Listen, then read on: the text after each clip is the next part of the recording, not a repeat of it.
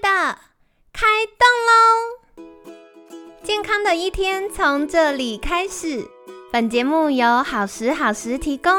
开始之前，别忘了订阅、分享以及追踪好时好时粉砖和 IG。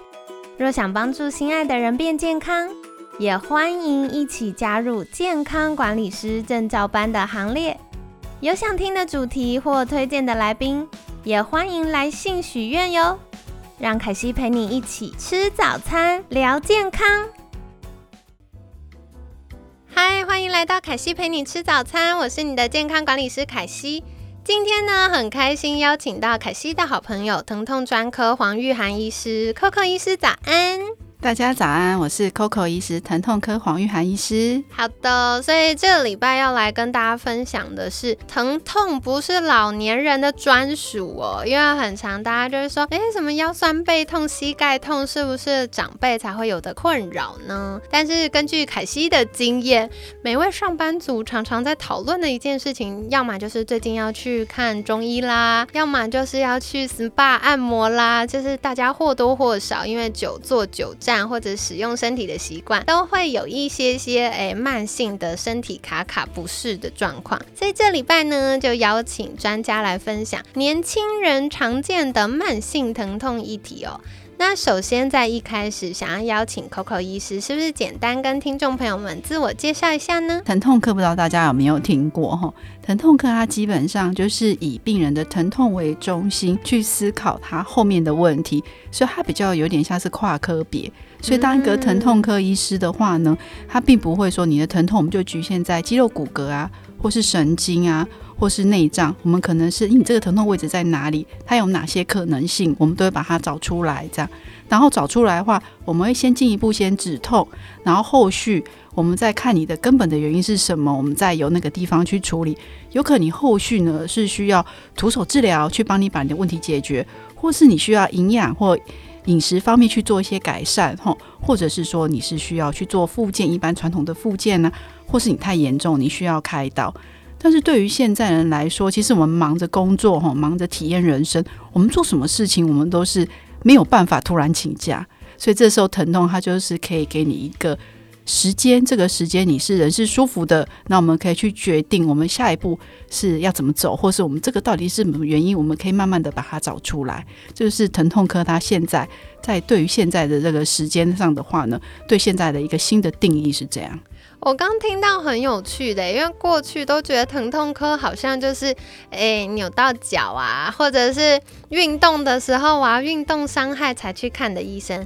但其实刚刚 Coco 医生有跟我们提到哦，就是疼痛科其实管的面向很广，而且疼痛科医师不是只有帮你打针止痛而已。然后或者不是只有开止痛药而已，除了这个止痛之外，长期你要怎么样透过啊不同专家跨科别的协助，找到适合的运用身体的方式啊，或者是补充的营养啊，然后让我们的这个疼痛状况不仅改善，还可以远离我们，然后长长久久健康，就是疼痛科医师可以协助我们的。嗯，没错哈。其实现在的比较新的观念，吼，跟以前的观念是比较不一样。像很多病人都会来说：“哎，医生，嗯，我是不是打了针就不会痛？” 然后我就会跟他说：“或者医生，你可以保证我只要打这一次？”我就跟他说：“哎，其实你是怎么受伤的？如果你没改，你就会用同样方式再受伤。那对，所以我们这次帮你把这个疼痛控制下来之后呢，我们一定要找一个人。”他去把你背后的原因找出来，哦，比如像有一些人是疱疹后神经痛，他就是压力大，然后熬夜失眠，哦，或者是有一些身体免疫力状况变差。那如果你的免疫力没有增强，那势必下次你可能熬夜几天之后，你又开始疱疹后神经痛了。对，那如果是运动伤害的话，你这个运动伤害呢，它一定是你用某些动作，你的使用习惯，然后比如打球的时候你。就是可能紧急之下，你就会一个错误的习惯，那个就造成你受伤。那如果说我们治疗完，把你这个哦肌腱或是一些软骨修补好之后，如果没有帮你找出正确的这个姿势的话，你下次还是一样会受伤。嗯，了解了解。所以其实疼痛科医师不是只有处理表面疼痛止痛而已，还要再往更深去挖掘，找到背后核心的原因，帮助我们。从源头改善，才能一劳永逸哦。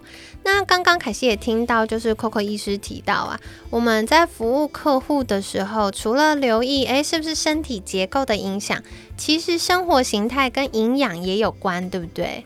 嗯，没错吼。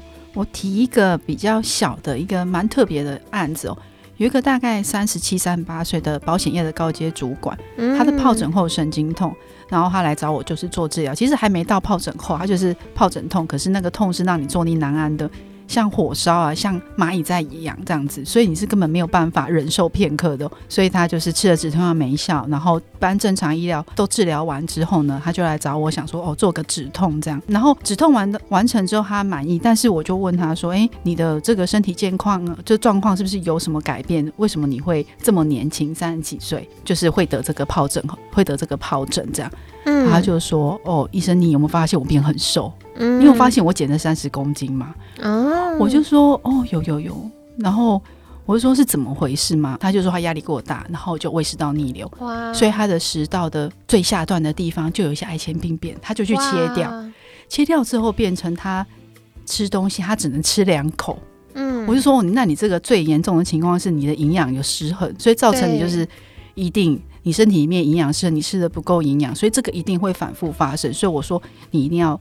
可能用其他的方法，用营养补充啊，或是用蛋白质补充，就是你要用其他的方法去改善你的身体这个营养的情况。对，所以其实从这个角度，他就是不止看疼痛医科医师，有可能他还要去改善他的生活形态，然后可能需要搭配营养师咨询，去找到适合他的饮食方式。哦，了解。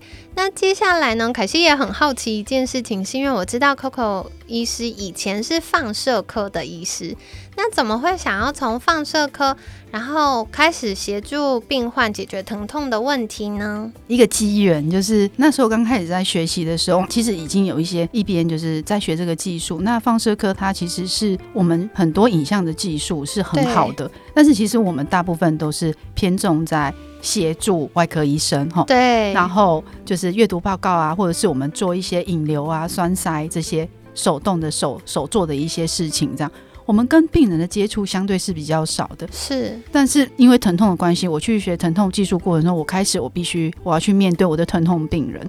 那在某一次的机缘当中，我发现，哎，原本我以为说你骨折，然后你真的骨头断掉，或是你真的长一颗肿瘤，对病人的。伤害是很大，我一直觉得这就是最大。可是我后来没有想到，其实会伤害一个人最大是他的心跟他的脑。就是我就是看到说，一个病人他其实他是因为疼痛，但是因为痛久了，没有一个好的方法止痛之后，他变成是他没有办法上班，上班的就是功能变很差。对，然后同事跟老板就不谅解，因为疼痛他没有办法看到，他只能用感觉。然后家人也觉得是说。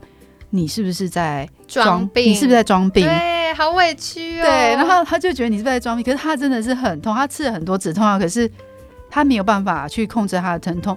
那久了，变成他家里面那些人也不支持他。其实常常有很多疼痛的病人，他们来做一些很轻度的治疗的时候，可以看到外面的家人其实可能在看股票或者是在看其他东西，他其实已经已经麻痹了。他可能对于这种对于他这个要一直去照顾的这个家人，他就是已经有点累了。所以就会变成是说，这个病人他其实他也会变得有一点，就是对自己的放弃，有点沮丧哎。对对对，因为他觉得他周边的人其实都不支持他，然后他丧失了某些功能。那当我们把他至至少我们把他这个疼痛的部分克制，然后让他可以正常的去工作或去做一些事情的时候，其实他整个人就是不只是一个人，可能是一个员工或者是一个爸爸或者一个妈妈，他整个人那个状态变好的时候，你会觉得。就是是变成两个人，你会觉得这是一个人的人生，而不是他只是一个病。那那个时候就让我突然惊讶到，觉得哎，就是原来这件事情是这么的重要。就是他虽然我们用一个小小的技术，或是我们有应用我们的一些知识，可是我们可以改变这么多。因为那那一刻我才理解到，说哦，其实真的是能够摧毁一个人，真的是他的心，而不是说其他东西。那能救活一个人的，比如说。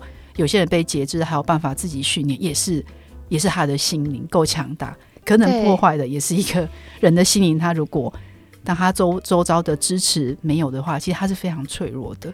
所以就是这个，可能是因为经历这些事情，他是他不是一个个案，他可能是很多个，慢慢让我看到这件事情，我就觉得，诶，这件事情其实是可以有呃我们努力的方向，这样有努力的价值，会觉得很有蛮有价值的。了解了解，其实我听起来它像更往前端走一点了，因为过去放射科可能是跟其他外科医师一起协力去处理，比如说手术啊等等状况。可是走到疼痛治疗的领域的时候，我们往更前端，可以直接接触到民众，然后除了在疼痛的部分直接可以协助他缓解。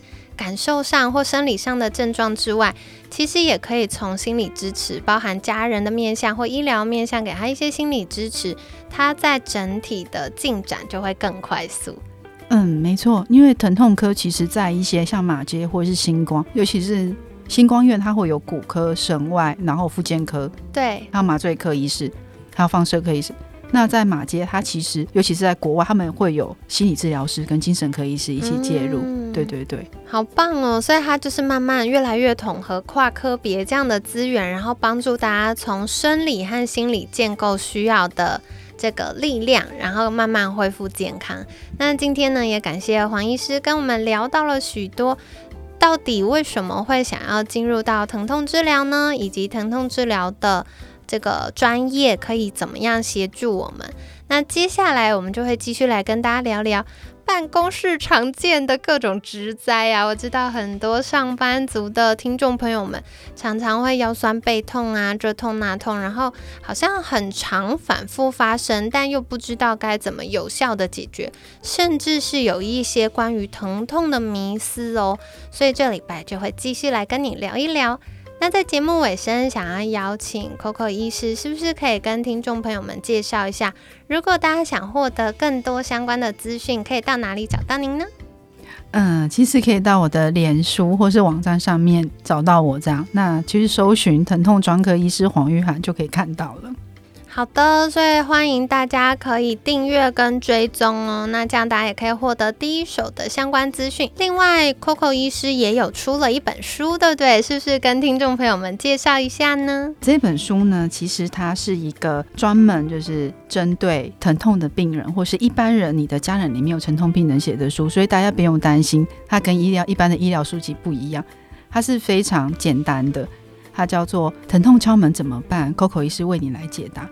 它就是针对常见的呃每个疾病呢，一些大的疾病，我们都会有一个一个的小故事。那为什么会由故事来让大家看？第一个，大家容易理解；第二个，其实大部分人对于你怎么样产生疼痛，或是你为什么会生病，其实是比较没有感觉的。一般人不会去想说，诶，为什么我这次生病？像我们在诊间有时候问说，诶，你记得你是哪一件事情之后受伤的吗？大部分人都不知道。可是其实是，其实它都是有原因的。对，那。我们呃写这个故事的话呢，就是你经由看这个故事，你可以回想，哎，我跟这个病人的情况是一样的吗？那还是说我当初是什么？经由这个回想的过程，可以帮你找出造成这个疼痛的原因。如果找得出来这个原因，我们下次就可以避免，避免就不会有再复发的情况。嗯，对，没错，因为刚刚开录之前，凯西跟 Coco 医师在聊天，然后那个 Coco 医师听听之后，就问凯西说：“凯西，你是脚脚受伤之前才对身体这么敏锐吗？还是脚脚受伤受伤之后才突然意识到这件事？”然后我想想，我就说。我好像是一直以来都对身体这么敏锐，可是我其实以为大家都这样。然后 Coco 医师就说没有没有，一般可能我们日常生活中有很多琐事啊，或很忙碌，就比较容易忽略身体给我们的讯号。那透过 Coco 医师帮我们准备了这本，我觉得看完之后，凯西觉得有点像工具书，就是你今天哪里不舒服的时候，赶快翻一翻，说，诶，是不是这样呢？那如果是这样的话，就可以赶快寻求医师们的协助。所以跟大家分享，而且这本书就是很。很薄，然后所以我后来有一阵子拿到书的时候，我就好兴奋，然后我就趁每次搭捷运的时候就翻一点翻一点，所以它就是很能够在交通通勤时间陪伴我们的书籍哦。那这本书的名称叫做《疼痛敲门怎么办》，Coco 医师为你详解疼痛，让你不再为疼痛失眠，认识专为消除疼痛而生的疼痛科。掌握不用开刀、长期吃药的治疗新选择。快速找回生活，恢复工作与运动表现。所以凯西把那个电子书的连接放在我们节目资讯栏，大家如果有兴趣的话，也可以去看一下哦。那今天呢，我们就分享到这里啦。不知道你平常有没有到处痛痛的感觉？或许也可以从书籍当中或我们这礼拜的分享找到解决方案啦。那今天感谢疼痛专科黄玉涵医师的分享。每天十分钟，健康好轻松。可惜陪你吃早餐，我们下次见，拜拜，拜拜。